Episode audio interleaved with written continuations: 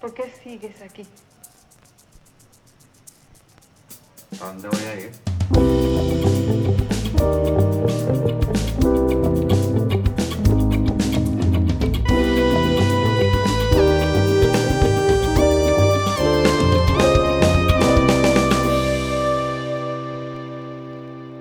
Buenos días, tardes, noches para ustedes y buenos días para nuestras invitadas. Bienvenidos a Cómo Llegamos Aquí, un espacio semanal donde hablaremos paja de distintas situaciones y experiencias de venezolanos fuera del país. Rafael y yo demostraremos en cada episodio nuestra ignorancia sobre diferentes países del mundo y opinaremos sin fundamento alguno sobre experiencias ajenas de migración.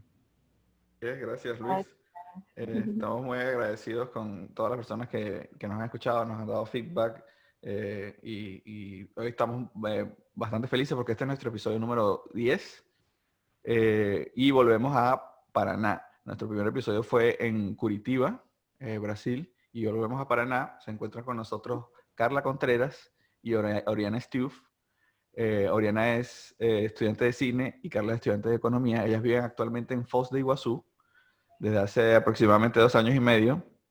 Una ciudad al sur del sur de Brasil. Es conocida por tener una de las centrales hidroeléctricas más grandes del mundo y por la famosa triple frontera entre Argentina y un país imaginario llamado Paraguay.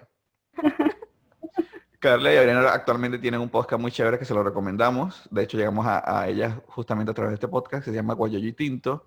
Es, es bastante cool, tocan distintos temas y lo abarcan de una forma excelente, con humor y son, y son temas bastante introspectivos, bastante interesantes. Bienvenidas. Ay, Gracias, muchísimas chicos. gracias muchachos por la invitación y, y por esa introducción tan linda. Y nada, No. contenta de estar aquí porque además ustedes también están haciendo un trabajo excelente con su podcast y está muy, muy, muy, muy chévere, interesante saber cómo nos va a todos nosotros en cada rincón del mundo, ¿no? No, Sí. gracias, gracias y bueno, bienvenidas eh, nuevamente. Eh, bueno, la idea de este podcast es básicamente tener los insights sobre ciudades del mundo desde un punto de vista de alguien que ha migrado y desde la óptica venezolana, es decir, con humor. Así que sin más preámbulo y porque realmente no tenemos más nada que decir, empecemos con las preguntas.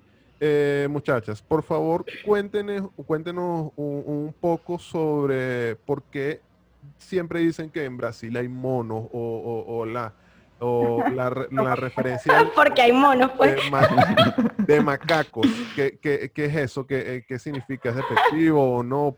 Eh, Cuéntenos un poco de eso. Chamo, yo me vine con la ilusión de probar sopa de mono, te lo digo, porque Exacto.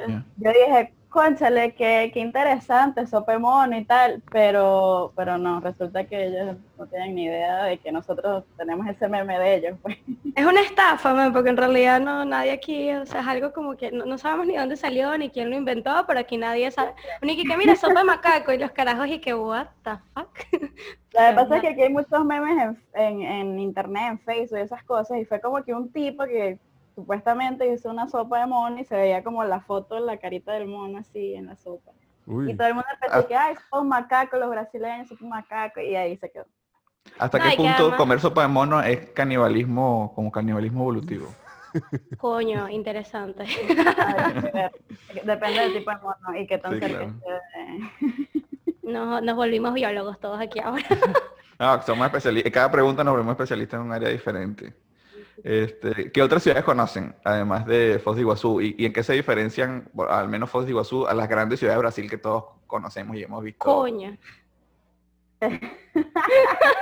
Yo máximo he ido a Curitiba, me encantó, la adoré demasiado y es muy diferente de aquí. O sea, no es- lo que pasa es que es difícil viajar dentro de Brasil porque es carísimo, carísimo, carísimo. Y también es difícil tener una idea de Brasil como un todo. O sea, Brasil es absurdamente diverso.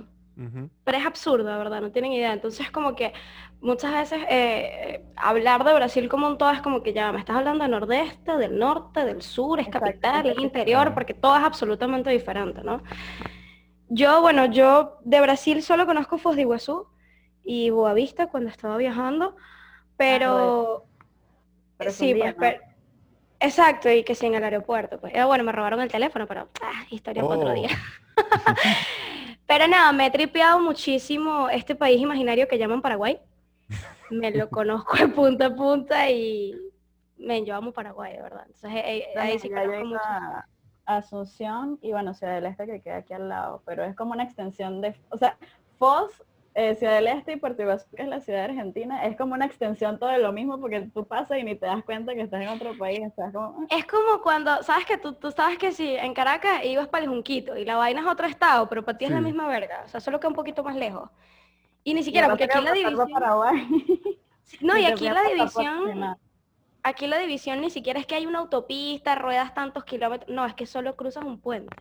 Mm, y no, no hay- no- sin, sin problema de pasaporte, algo, uno pasa y que ¡pam! y listo. Nada, Para chao, Paraguay no te piden nada, o sea, es como que te ven así y ya, o sea, ni siquiera nada, es como literalmente un puente más de la, de, de la misma ciudad. Buenos días, aquí pase hace- por aquí. Sí, ah, yo aquí asumiendo los- algunos de los crímenes que he cometido, ya estuve como una semana ilegal en Paraguay porque tipo me fui a quedar allá y, y no sé, pero es que estaba en la misma ciudad y fue que sí, si vas al interior sí necesitas sellar pasaporte, pero si estás en la misma ciudad, entonces yo me quedé como una semana y volví, me vine y tipo cero pego, porque es que no... A pasar por Argentina sí es un pedito porque son, mm, son coñitos de madre. Pero aún así lo que, lo que hacen es que te piden como que tu identificación y tal y ya, pero no es que te ponen... Ah, Pues, bueno, porque a ti no te pidieron la cédula y toda mierda Eh, y eh, después te es que perder el decir tiempo que porque no este te no- dejaron pasar. Este sería nuestro primer episodio con una criminal, ¿correcto? Sí, Sí. yo creo que esto llegue a que lo escuchen autoridades, de eh, qué sé criminal. yo, el- la Interpol ni nada, creo que Sí, vayan a sí, escuchar esta sí. vaina. No, no creo, no Bueno, creo que tengamos tanto alcance, pero- pero, pero por si acaso.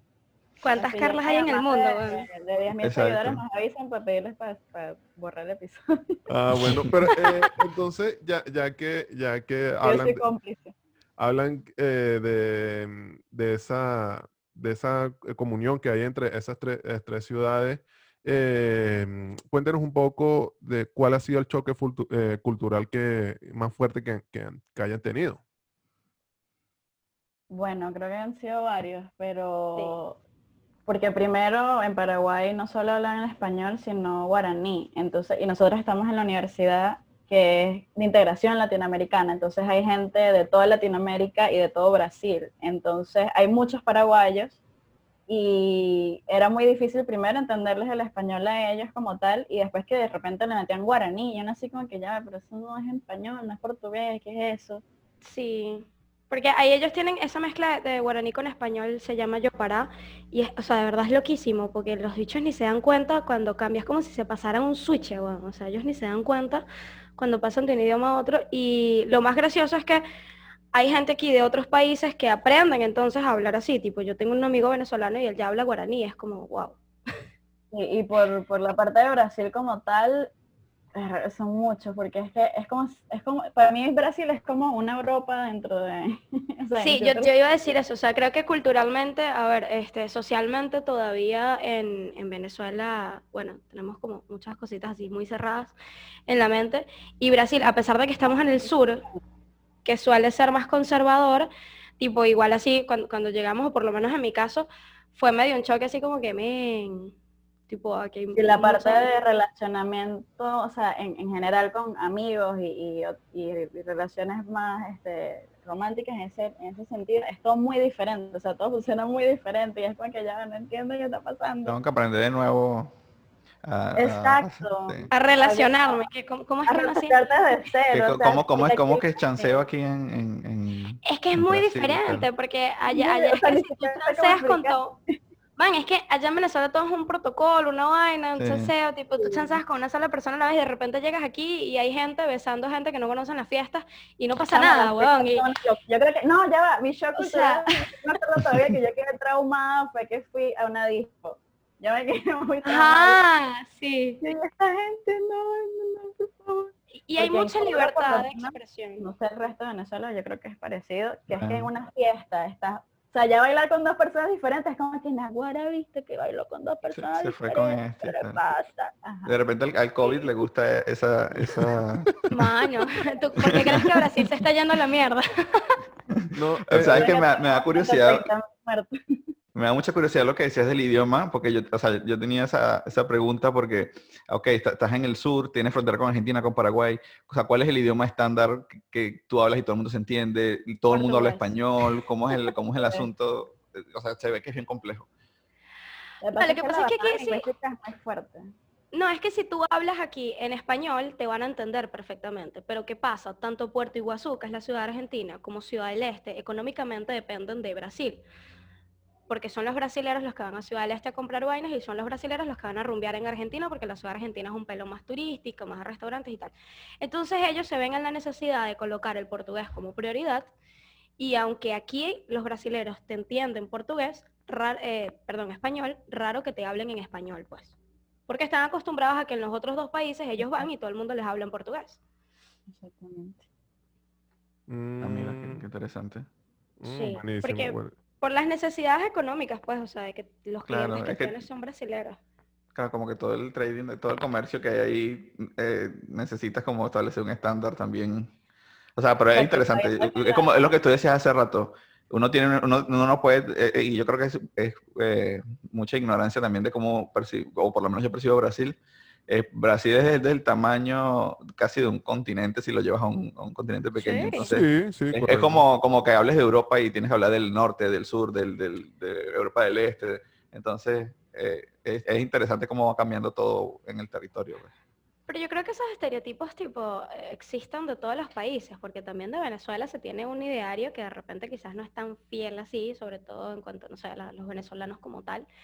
Entonces, aquí la vaina es que sí. se tiende a hacer un híbrido de como, como generalizar todo y al final como que ese híbrido que es el estereotipo entre comillas no es nadie. O sea, es como No es Sí. nadie, exacto. Sí, está, está- está en, está en eso, lo como dijiste ahorita, está en el imaginario y ya está. Claro. No, porque es que tú dices, estoy en Brasil y todo es playa, samba, carnaval, y uno y que mira, mi ciela, estoy a 15 horas en la playa, los carnavales aquí son aburridísimos, una verga que es más monte que más nada, aquí lo que hay es demasiado blancos o azules, porque también creen que pues, hay una hipersexualización de la gente morena, así súper sensual, no sé qué, y es y que no. Aquí De hay no, puro es nieto de polaco y de alemán, huevón.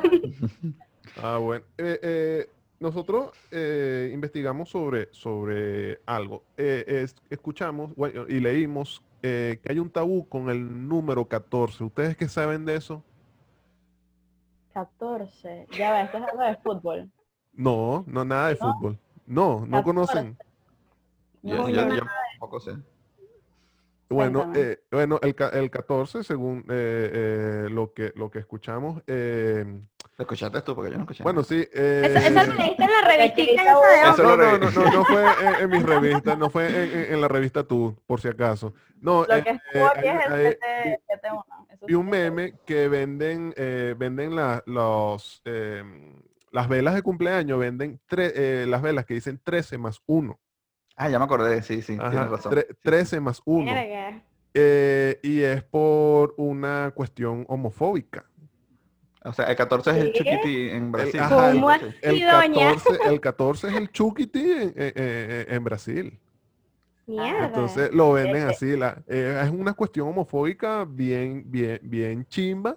Investiguen más sobre eso y pregunten. Pregunten a- a- Quizás por eso no lo conocemos, porque la verdad es que no o sea, aquí, aquí, Nuestro entorno es bastante... mano, es muy LGBT nuestro entorno, sí. Ah, demasiado, o sea, entonces como que Está heavy. Eso, eso al inicio también fue un choque, porque en Venezuela eh, evidentemente hay una comunidad LGBT, pero que por X o Y, no, digamos, no son tan expresivos o tan libres así, ¿no? Y, y man, tú llegas aquí, la mitad, de- más de la mitad de tu entorno, el 80% de tu entorno es una comunidad LGBT súper libre, súper expresivo y, y muchas veces, dependiendo de qué tanto preconcepto te traigas de ti, encuentras, te encuentras de frente con tus propios preconceptos. Es Exactamente, porque tú crees que estás desconstruidísimo y te das cuenta de que tienes unos pensamientos de mierda que es como, bueno, vamos a iniciar Pero el proceso de 14, la verdad desconstrucción. que ni, lo- ni, ni lejos así lo había escuchado. Es, de- es decir, que cuando ustedes llegaron, ustedes eran eh, unas señoras ofendidas cuando vieron todo eso. No necesariamente. Comparado con ellos, sí. Sí, o sea, comparado con es como que- son aquí, sí. Lo que tú dijiste, pues, se- chocaron con sus propios prejuicios que ni siquiera sabían que tenían porque eran inconscientes porque lo arrastran de una vaina social que, que está metida en tu, en, en- en tu, en tu mente que ni siquiera te das cuenta. Entonces, Totalmente. No, y cuando nosotros llegamos aquí, tipo, la primera vez que yo fui a un bar ambiente aquí, y yo era como que, o sea, yo llegué a ver a mis profesores de matemática, cálculo y estadística, o sea, pero demasiado libres, así yo era como que mierda, ya va, ¿cómo, cómo manejo esto? Así. Y, y, ya, o sea, ya es normal, ¿no? Pero cuando uno está acostumbrado a esas vainas, y ahí es donde te das cuenta de que tienes muchas vainas y que te das cuenta de que... Ya, ya, dejé de escuchar un momento, no sé si me estaban escuchando. sí, yo, estaba, yo, estaba, ahí eh, escuchando ahí en, estéreo por un lado por el otro y estaba volviéndome, me estaba explotando la cabeza. bueno, bueno algo, algo se volvió a quitar. Bueno, en fin, yo, siento, yo siento que eso es parte, o sea, en, el proceso de emigrar, eso es un, proceso de evolución bien chévere porque te das cuenta de, cosas que, tú tienes en tu país que si, si realmente si no sales o si, o si no tienes contacto con otro contexto, lo puedes eh, perpetuar en tu vida y en la vida de los demás. Entonces como que... No, y la vaina... Es la evolución. La vaina también es que tipo, una vez que llegas a, esa, a esa abertura de, de la caja social en donde estás, es muy difícil volver a sentirte bien en una más chica. Porque, por ejemplo, yo estuve unos tres meses viviendo en Paraguay y, y tipo allá es súper cerrado todavía. O sea, hasta salir en shorts o vestidos o vainas así, incomodada porque hay gente gritándote huevonadas y tal. Y eso aquí en Brasil, como que ya esa vaina la superaron, ¿me entiendes? Igual con, con la comunidad LGBT, igual, o sea, todos esos pedos ya, ya no te están gritando cosas, o, Entonces no como que... llamándote esas cosas y, o susurrándote así en, en el oído como así en Venezuela. O sea, diciendo vaina está alcohol en Venezuela, entonces yo fue como, wait, ya no. Claro, te, te, quitaste un prejuicio y, o sea, como que tu tolerancia se, calibró un pelo más, pues. Sí, entonces ya eres más intolerante a esas vainas, uno se vuelve más intolerante a esas vainas. Claro. Volviendo al tema del, idioma, eh, bueno, lo pueden decir del portugués y de cualquier otro idioma del guaraní, de lo que ustedes quieran, ¿cuál es su palabra o jerga favorita? a mí me encanta Foda, sí. No sé, señora. es como, como que estás como en un pedo así de que no sabes qué hacer y estás como que será que hago esto, será que, que...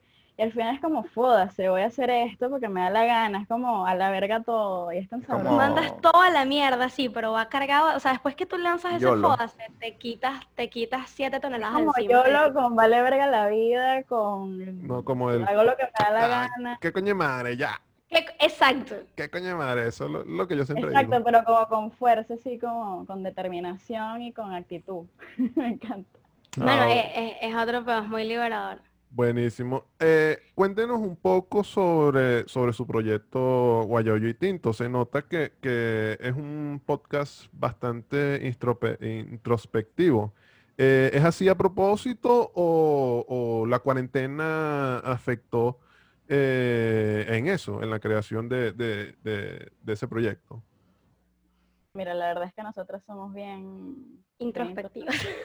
O sea, es como que agarramos cualquier cosa y empezamos, no, pero es que será por esto, será por aquello, como que coño, si es verdad, tiene, o sea, tiene sentido, porque y, así somos nosotros. Y vamos hasta que encontramos la raíz del pedo en, en, en, el psiquis de nosotros, o sea, es como que, mano, porque psicológicamente, socialmente somos así.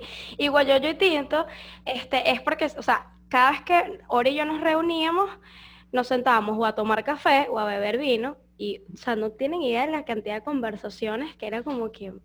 O sea, literalmente Oye Tinto es como una... es publicando nuestras conversas, pero ya de una manera como más este formalcita para que la gente tampoco...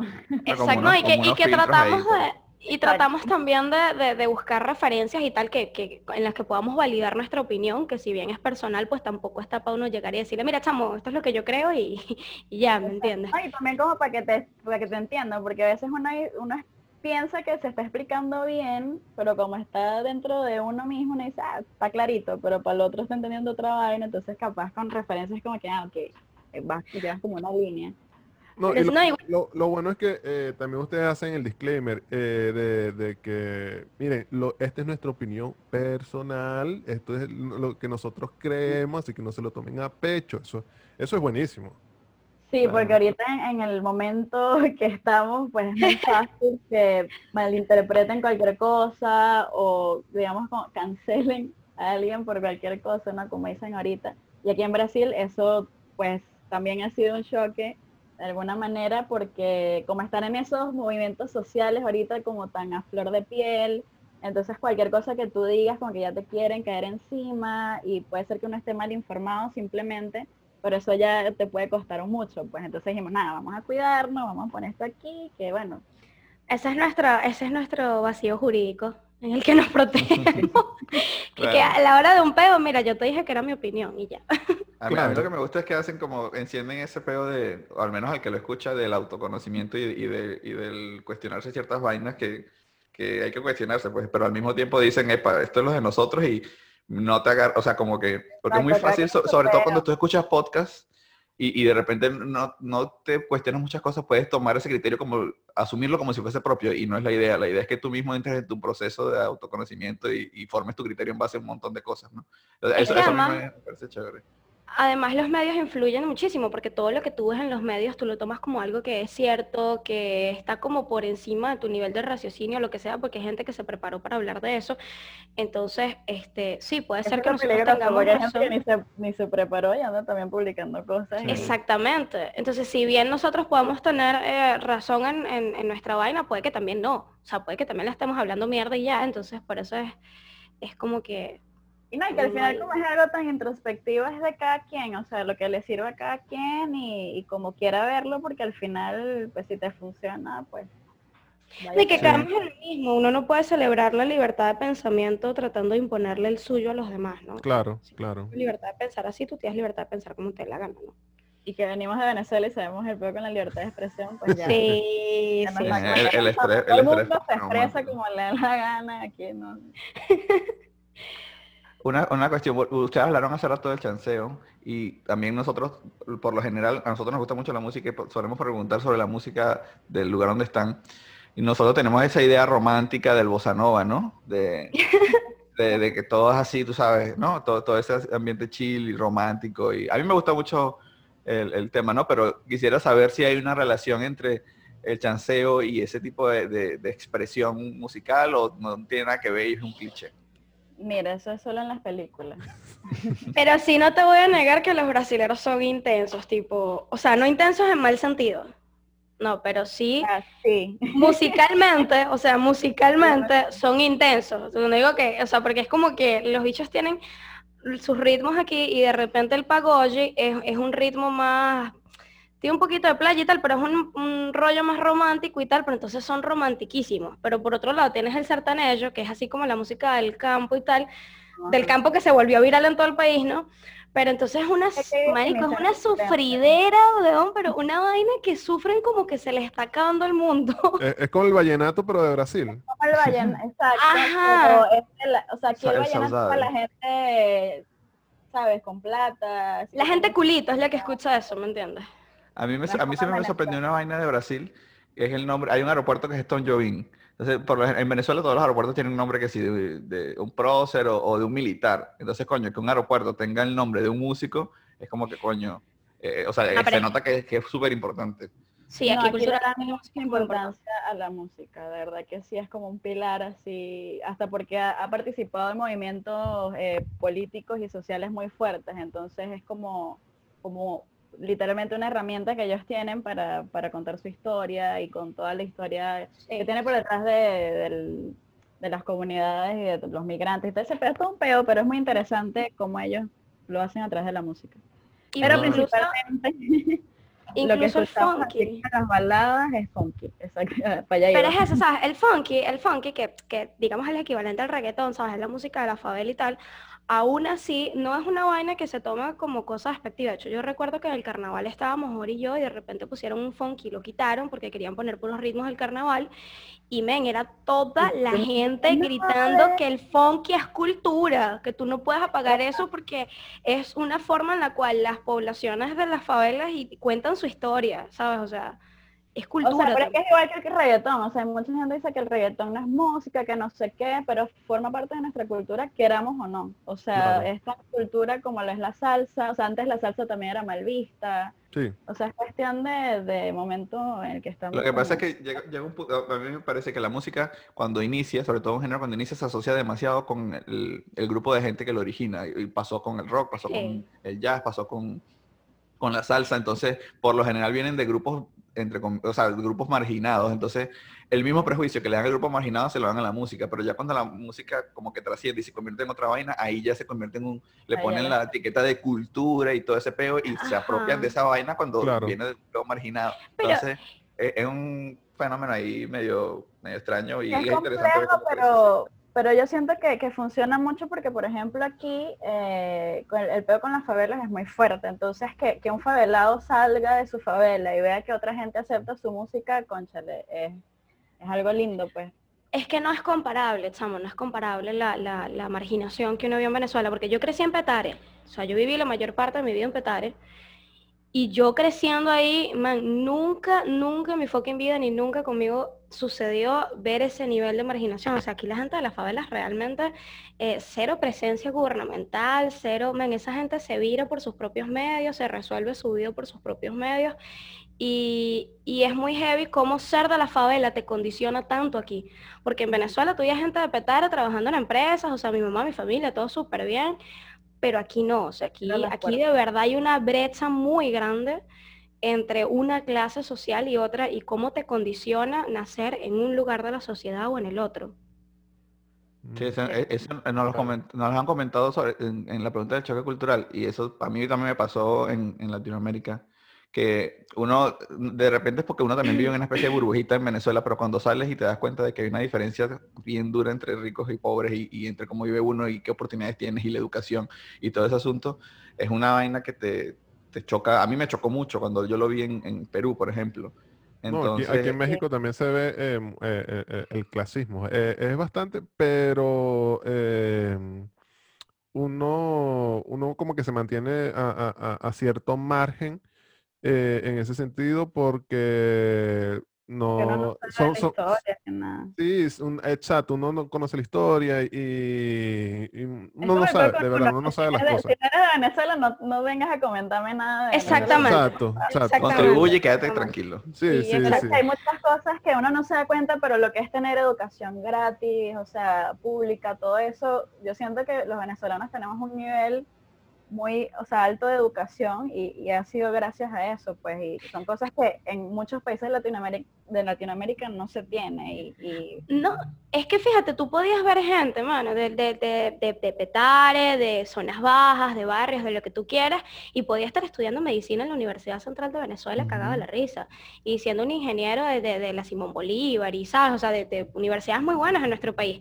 Aquí, para tú entrar en una federal, siendo una favela, es muy complicado porque hay todo un sistema estructural que te condiciona antes, porque si estás en la favela tienes un acceso muy limitado a una educación, la educación que, a la que tienes acceso es una educación de mierda, literalmente, y eso obviamente no te da las mismas competencias para entonces ir a medirte en una prueba con la gente de clase media que tuvo acceso a colegios privados o tal, o sea, e, es, muy condicionante, ¿me entiendes? o sea, si uno se quejaba del OPSU, yo me quejaba mucho del OPSU, o sea, es el OPSU, pero por 3.000, porque el OPS es que hay un cuestionario ahí de, cosas pendejas, pero aquí es que tienes que estudiar, la gente pasa un año preparándose para ese examen que tiene biología, física, química, matemática, eh, tiene redacción así rechísima, así quieras estudiar este cine, por ejemplo, tienes que hacer la de biología, la de igualito que todo el mundo.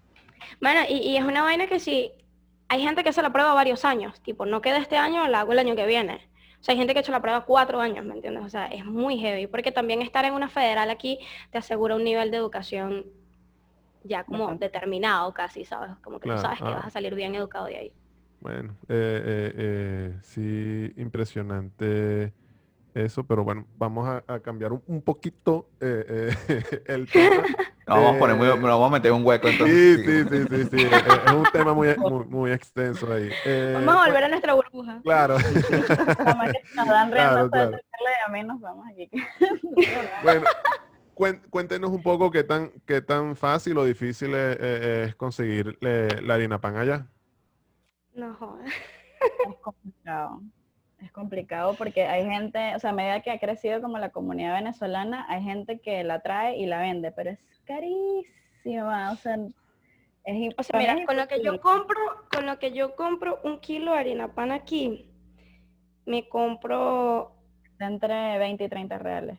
Dos, dos kilos y medio de pollo. Mm. Y, y, te estoy hablando de pechuga, o sea, si, si es pollo entero, no sé, cuatro kilos de pollo me puedo comprar fácil la harina de, trigo normalmente cuesta, no sé, un kilo, ponle tres reales máximo. Y conchale, que un kilo de harina de pan te cueste 20 a 30 reales es 28 reales fácil, mano. O sea, fácil. Y es como mierda. Ah, entonces no, no, no es tan no es tan fácil el, el- el- el acceso a, a eso. Depende, supongo que depende mucho aquí- de, de la ciudad. Sí, tipo en ciudades donde hay más venezolanos, tipo Sao Paulo, es un pelo más barata y tal, este, pero fíjate que aquí hay un equivalente que yo encontré, que es una harina de maíz también, que se llama fubá, una harina brasilera, y tipo, ajá, es más o menos así. Y hay una, hay una variedad que es molida en piedra, y esa sirve para hacer arepas. O sea, no quedan iguales que con harina pan, pero de verdad, de verdad son, son chéveres. Una, una pregunta. Cuando ustedes, es que eso debe ser interesante por el, por el lugar donde ustedes están, donde convergen como que diferentes países. Cuando ustedes se montan en un taxi, un transporte público, Uber, lo que sea, y escuchan su acento, ¿les reconocen que son venezolanos? O sea, ¿qué, ¿cuál es la reacción? Ah, muy poco, no sé, a mí no, no mucho, depende, pero es más que todo te preguntan si eres paraguayo o argentino, porque es lo que tienen al lado.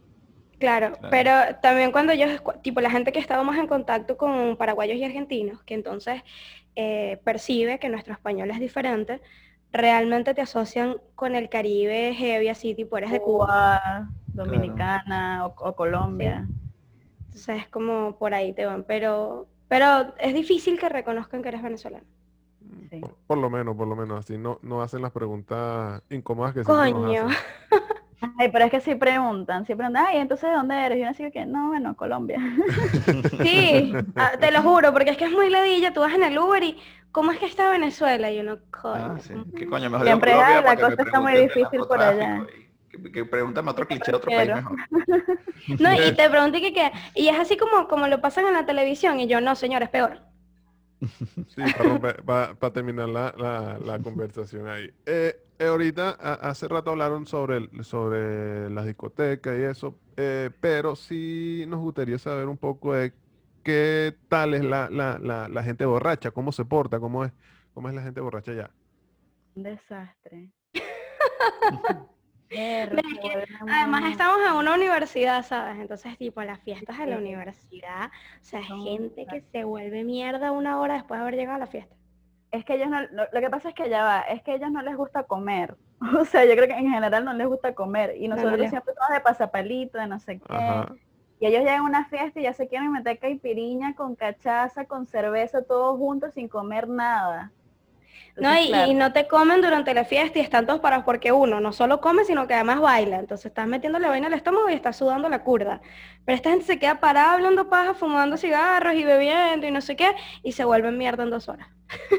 Eso es como, sea, un- que la, como- la- la ha sido, rápido. sí, ha sido como un común de- denominador eh, eh, que nosotros somos los únicos que comemos y bailamos cuando vamos a rumbear. Ajá. Porque si eh, uno se el- lo el- goza, el- es el para resto- disfrutar, eso no es para terminar en el piso vuelto mierda. Sí, el, No, y el aguantamos. no, no, no, no ven, no ven vida. Y que Exacto. aguantamos curdos, o sea, en serio, yo me he dado cuenta que nuestro nivel de alcoholismo es, es casi preocupante, ¿sabes? Porque tipo todo el mundo está hecho nada y, y ya está Con amaneciendo y tú tienes tres venezolanos queriendo ir a comprar más curda. Ojo, no es orgullo, no es orgullo, pero, conchale. Ah, mira, yo, sí siento orgullo de eso, yo sí. Una herramienta que te sirve mucho. Es- Esa es, mi, esa es mi mosca herramienta misteriosa, que tengo una hija, una huevona. Ah, no, por lo menos, por lo menos. Coño, eh, otra pregunta. eh, ustedes, a pesar de que eh, no es Maracaibo, o sea, ustedes se han movido como que bastante en Venezuela, no tienen un acento particular. ¿Ustedes sienten que hablar portugués o, o estar allá ha influenciado su acento, han perdido su acento que- cuando vivían en Venezuela? Sí, total. O sea, porque es que empie- empiezas a agarrar muchas palabras del portugués y, y la empiezas a meter así. Y como estamos como siempre entre el portugués y el español, porque somos muchos hispanos y pues estamos en Brasil, como que, y nos entendemos el portuñol, entonces a veces se nos salen palabras y no nos damos cuenta. Incluso cuando estamos grabando el podcast, a veces es como que para allá va, eso se dice, eso se dice, si no me acuerdo. Fódase. Sí, es que ¿cómo es que se dice en español? Y fódase, literal. No, y yo me he visto, yo, yo, o sea, hemos estado en grupos así que de repente tú estás, tan- la mayoría son hispanohablantes y tú literalmente estás hablando con un brasilero, es que me pasó ayer, tipo, yo estaba hablando este pana en portugués, terminé de decir la oración de este pana y volteé para estos panas hablando en español y, y así estábamos todos hablando en los dos idiomas al mismo tiempo, te vuelves un culo al final. O sea, que tener en un grupo de amigos, de gente de Costa Rica, de Colombia, de Cuba, no sé qué, no puedes usar las mismas palabras porque no te va a entender a veces ni la mitad de lo que estás diciendo. Exacto. Y a mí, por ejemplo, también me ha pasado que como he estado en tanto contacto con Paraguay, porque yo parece que migré a Brasil y a Paraguay al mismo tiempo, este, a mí el acento paraguayo, o sea, yo tengo una semana ya y ya, ya te estoy hablando como paraguayo. O sea, ya. Es decir, estás hablando imaginario. Ta- eh, puro silencio, ¿no? ¿Aló? Este, sí. Ajá, ahora sí, ya. Ahora sí. Ah, ok. Ajá, que está- están hablando imaginario, porque eso, eso es un país imaginario. Exacto, pues yo hablo así con mis amigos imaginarios. mi, mi acento imaginario y mi cultura imaginaria paraguaya. Claro, dice, ay, me voy para Paraguay y, y- y te dice, ay, coño, ya, ya, ya le dio. Literal, yo le dije a mi mamá, y que no, mamá, me vine para Paraguay una semana. ¿Qué hay allá, Carta? Yo, mamá, sos como tu cupita, nadie sabe. Eh, eh, ahorita que también comentaron que, que tienen bastante eh, relación con, con- con un montón de, de personas y, y- y amistad. eh, ¿han compartido la comida típica con, con sus amigos de allá, comida típica venezolana? ¿Cómo ha sido eh, la experiencia? ¿Cómo ha sido la reacción de ellos? Pues sí, o sea, por el mismo hecho de que tenemos varias personas de varios lugares, pues siempre como que hay mucho ese intercambio y en la universidad hay como un espacio donde la gente puede como vender eh, cosas y normalmente son comidas típicas. Por ejemplo, mi papá estuvo un tiempo y, y mi mamá también vendiendo arepas allá y, y había unos colombianos que también estaban vendiendo arepas, pero se volvieron locos todo el mundo con las arepas venezolanas, obviamente. Porque las arepas son de Venezuela. y Quien quiera odiarme, que me odie, no me importa. Yo estoy contigo, yo estoy contigo. Eso, eso es de Venezuela, de, no es ningún otro sitio. No, es que nuestros rellenos son... son Son diferentes. No, y que nosotros es como, o sea, ellos, ellos le echan como mucha grasa, mucho aceite, mucho peo, no sé, es como otra vaina. Pero, pero también es muy, es muy, es muy gracioso porque tú de repente estás viendo que vas a desayunar y puedes desayunarte una tortilla nicaragüense, una empanada argentina, o unos pequeños, o una arepa, o sopa paraguaya. ¿Sabes? Muy de pinga. bueno, en, en relación, por ejemplo, yo vivo con dos brasileños y yo siempre estoy que si haciendo pequeños, empanadas y ellos se vuelven locos, así que no, ¿qué es esto? Qué bueno. Mira, las arepas son una, una herramienta de chanceo maravillosa, porque cuando tú ya Epa, sabes que pana te Oh. gusta a alguien, o tipo tienes un encuentro con alguien que salió muy bien, tú y que, coño, te voy a hacer unas arepas. Una arepa. Bueno, Tú no le haces arepa a cualquier sí, No, no, es Con la. Y cubata que-. Cuando, cuando Es- ya te- tú compartes una arepa con alguien, estás estableciendo un vínculo de No, confianza y un poco sabes qué da rechera, que le dejo una arepa y después la vaina resulta que que la no valió la persona era un coño madre, no se lo merecía y tú, coño, mi No, arepa. yo le di una arepa a esa pan. persona, no se la merecía. Joda, me comido la yo esa vaina. Ajá, no, reina pepiada, una verga así. No, y de paso como, como aquí no hay queso, o sea, aquí solo hay queso que sí, mozzarella y amarillo, o sea, no hay queso, queso. Hay, hay algunos que se parecen, pero ajá. Es como que cuando tú compras el queso que, que se parece más, que es más caro, y, y le haces una arepa con queso, es como, "Ay, marico, yo te di arepa y de paso te di queso, ¿me entiendes? O sea, es como, me tra- es como, como que Tú no lo valoraste, me traicionaste. No, No, eh, y, y yo, por ejemplo, me traje mi budare, o sea, la primera vaina que yo metí en mi maleta fue el budare. wow. Dije, yo resuelvo lo demás allá, pero budare no. Sí, es que siempre el clásico budare y la manga de, de- en mi caso fue Ajá. la, la manga de café. Yo, yo recuerdo también en uno de sus, el episodio, uno de mis favoritos de ustedes, eh, que hablaron también de, de- de migración, em, colo- em, dijeron que la, la comida era un transporte arrecho a, a- a- a nuestra cultura. Y eso, eso a mí me, me, me impresionó muchísimo porque eh, en estos días eh, eh, mi novia y yo hicimos cachitos, preparamos cachitos y eso nos transportó a, a, no sé, a una panadería, donde panadería. íbamos a, a comprar nuestro, nue- nuestro cachito porque no nos hicieron el desayuno, rico salimos tarde o algo y, y eso, eso, eh, cuan- cuando, cuando probé ese cachito, eh, que sentí esa sensación, ya yo había escuchado el episodio de ustedes y yo me acordé inmediato porque es que eh, eh, es así, entonces... Eh, y con un golfeado. inevitable. no, con un gol- golfeado me muero. No, no sé No, a mí, me- a mí me No vuelve, se queda allá. Quedó en trance, weón. Sí, no, no, un golfeado me, me- me muero. De, de la alianza allá en Barquisimeto, Sí, no sí. publicidad, pero Eso- esos eran los mejores. Patrocínenlos, patrocínenlos. Yo, yo me mudé una vez en Barquisimeto, cerca de esa panadería. eh, yo, yo creo que fue inconscientemente a propósito. Ey, yo les quiero hablar de algo, yo les quiero hablar de algo y es de la calidad del pan en Venezuela. Gente, Pues gente, el pan, o sea, te estoy hablando del pan normal, ¿sabes? El pan francés, el pan Pan canilla, francés, el pan pan X que usted compra en la panadería para hacerse un sándwich. Tú no vienes a comprar esa vaina aquí y tú no sabes lo afortunado que eras allá, porque aquí el pan que es normal, así estándar, esa mierda parece como chicle, o sea, para comerte un pan medio decente, tienes que comprar una panadería súper carísima. Y no hay esa, esa variedad de panes que hay aquí, que pan andino, canilla no sé qué, que no pan sé sobao, que pan campesino, No. que no sé qué, no, esa vaina aquí no Eso es existe. mé- mérito de la inmigración portuguesa a Venezuela. Ajá. ajá. Ese- ya- y Pero, pero no lo trajeron para acá. Casual- casualmente hablamos de eso, de, de- de- de- hablamos en Francia eh, sobre, sobre el, el pan francés y allá tú no puedes llegar y decir, no, por favor, deme un pan de aquí, porque es que no, no hay pan francés allá, es un invento, francés, eh, es un sí, invento de invento. Portugal, es un de los portugueses en? Venezuela. Sí, el pan francés, no, ese pan chiquitico, suavecito que uno consigue en la, ese, eso no, lo- no te lo Que, venden. que el pan francés no es de Francia. Bueno, igual que todo, la- las french fries, lo que son las papitas fritas, Ah, que sí. se dicen franceses, tampoco son francesas. ¿Cuál es el fetiche? O sea, un poco de vainas que, que se llaman francesas y en realidad no son francesas un coño. Eso yo creo que le quieren, le quieren dar una vaina, un toque ahí exótico, gastronómico y pone francés al final esa mierda y no, Sí, que el golfeo francés y coño. Sue- suen- suena bien, no sabemos cómo va, va a saber, pero suena bien. Eva, pero igual, porque saben, no sé si saben el petit gâteau, que es el como el, vol- el volcancito de chocolate. ¿Ok? En Francia tampoco se le dice petit gâteau, o sea, se le dice no sé qué cosa. Mm. Como que todo es una mentira. Sí, una. Eh, eh, eh, supuestamente hay un síndrome, eh, pero eso le pasa más que a todos los japoneses. Hay un síndrome que se llama el síndrome de, de París, creo.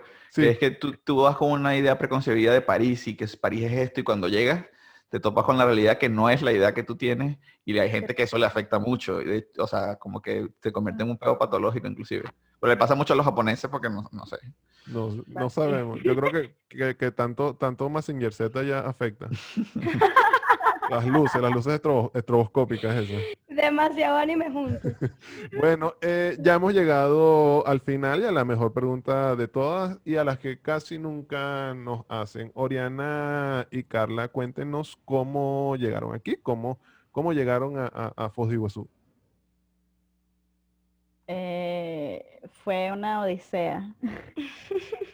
O sea, sin exagerar. Yo por mi parte tuve que agarrar primero me fui de Coro a Caracas, de Caracas a a dónde? A. Bolívar, a Puerto Ordaz, de ahí agarramos el bus pasando la frontera, de ahí entonces agarramos un avión y todo eso fue como en una semana, de- fue una semana de viaje.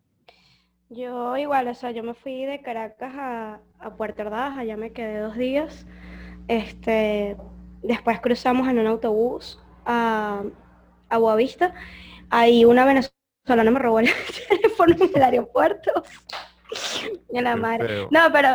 Pero, bueno, no sé, fue, fue más como hurto. Pero en fin, este, ahí tomamos que dos aviones más hasta llegar aquí. Y eso que, o sea, mis escalas no eran, no eran muy grandes porque creo que Ori tuvo que hacer unas escalas del carajo. O sea, mis escalas fueron rápidas y fueron casi 10 horas de vuelo. O sea, esto es una vaina. Vení para acá es casi que irte para España. Sí, no, y en cuestión de que cómo, su- cómo, por qué nos vinimos hasta acá, pues yo por mi parte un amigo eh, me contó de la universidad, porque es que la universidad, y le estoy haciendo, sí le estoy haciendo publicidad, a los que quieran venir se pueden venir, es muy Sí. fácil, o sea, es simplemente mandar tus papeles, tus notas, y después esperar que salga la lista y si quedaste o no quedaste, y después tramitar tu visa, y ahorita ni siquiera la piden porque tiene, hay acuerdos fronterizos con Venezuela y tal. Entonces es muy fácil venirse para acá y ya, ya nosotros tenemos residencia, ya yo voy a tramitar mi, mi residencia indeterminada, entonces es muy fácil venirse, o sea, no el camino, pero en cuestión legal y... O sea, y es fácil acceder a la universidad, o sea, mandar tus papeles a la universidad y la documentación también es que la verdad es que la Policía Federal que ha sido súper considerada con nosotros y nos han así, o sea, no es tan heavy como en otros lugares, ¿no? A mí también un amigo Gocho fue quien me dijo, con quien yo estudié en el colegio, me habló de la universidad y yo la verdad es que no, o sea, yo metí como por meter, pues, porque yo no, yo no me iba a venir Yo para acá. también. Y después quedé y fue como, coño, Y si Yo estaba voy, viendo para dónde irme y como que metí, Eso, me- eso. mandé mis papeles para todos lados y yo como que bueno, que salga. No, yo ni siquiera, porque además hay un tema que cuando tú vas a emigrar es por una necesidad económica también, ¿no? Entonces yo tenía en la mente era este pedo, tengo que emigrar, pero tengo que emigrar para hacer plata para poder mandar. Y un estudiante no hace plata, o sea, Yo la vida estudiante es muy limitada. Entonces, este, yo también, desesperada por cualquier lado, y ahí fue como que, coño, la oportunidad de poder estudiar afuera es algo que, que la mayoría de, de nosotros como migrantes no tenemos, ¿no? Es muy heavy seguir estudiando después de que sales. Sí, es muy heavy o, o si de repente logras cierta estabilidad, te va a afectar mucho tu economía porque las universidades Sí. suelen ser burda de caras en Es otros lugares. O sea, hablando de, de universidades y hablando de, de cosas académicas, eh, nosotros estamos, e- este podcast es una excusa para, para hacer un estudio científico y geográfico Ah, en coño. el que nosotros estamos desarrollando un, un índice eh, que hemos denominado IMA, que es índice métrico arepístico, el cual coteja la latitud y longitud de un lugar con la aceptación de la arepa en la región. Entonces nosotros eh, hemos estado, hemos eh, eh, hecho encuestas y haciendo este podcast con, con diferentes personas del mundo y de hecho reincidimos en lugares, ahorita estamos, volvimos a Brasil precisamente por, por eso, exacto, porque queremos estudiar la evolución y, y, por supuesto Brasil tiene que tener mucho más estudios porque es un, un país gigantesco, entonces nosotros tomamos en cuenta la facilidad para hacer una arepa, si se consigue un budare, si no se consigue la harina, entonces asunto. Es un, número que va del 1 al 3, siendo 3, eh, Venezuela es el número 3, por ejemplo. Eh, Foz de Iguazú obtuvo un puntaje de 1.8. Eh, cuando hicimos el de Curitiba obtuvo un puntaje de 2.4. Entonces vemos como inclusive en el mismo estado varía un poco. También depende mucho de la experiencia, evidentemente, de, de la persona que está. Eh, sin embargo, comerse una arepa con queso es posible, pero tienes que estar Sí. muy pendiente de con quién lo haces, porque no todo el mundo lo merece. No todo el mundo lo merece. O sea, yo creo que, mira, má- más, importante que analizar de dónde vas a sacar la harina, es analizar esa persona. ¿cómo lo vas. ¿Dónde va a terminar esa harina? ¿La merece o no la merece? Y que, mira, tú tienes un contrato aquí. Claro. No, pero está chévere ese índice porque así si uno quiere como buscar otro país para irse y tal, tú como que, ay, voy a consultar el índice aquí. ¡Ey, está dónde me voy". brutal! Está brutal. El, el más bajo creo que hasta ahora ha sido Islandia, me parece. No, no todo. eh, Islandia también, 1.8. Ah, sí, mira, mira. Sí, es que en. Isla- Islandia es difícil porque eso está casi que en el Polo Norte, pero bueno. Y pero le- les quería decir que, o sea, me parece demasiado impresionante, de verdad, cómo nuestro, nuestro proceso migratorio como sociedad, o sea, ¿quién carajo se iba a imaginar que a estar midiendo la accesibilidad a una arepa alrededor del mundo? Claro. Antes Es era imposible. Y, y ahorita eh, este estudio nos ha permitido eh, saber eh, esa, esa amplitud hacia, hacia, eh, hacia donde ha llegado el, el- el comer una arepa. Entonces, Yo eh, creo que me- hay venezolanos en cada país del mundo. Sí, De sí, verdad. Yo hacía el ejercicio y me ponía un, un país recóndito. Venezolanos en Chechenia, venezolanos en Islandia, venezolanos en Nueva Zelanda y siempre consigues una vaina. Ay, no, y a mí me pareció impresionante porque tipo aquí eh, no es una ciudad reconocida de Brasil, ¿me entiendes? Tampoco uno, una ciudad eh, con excelentes oportunidades laborales o cosas así que sean atractivas para migrantes.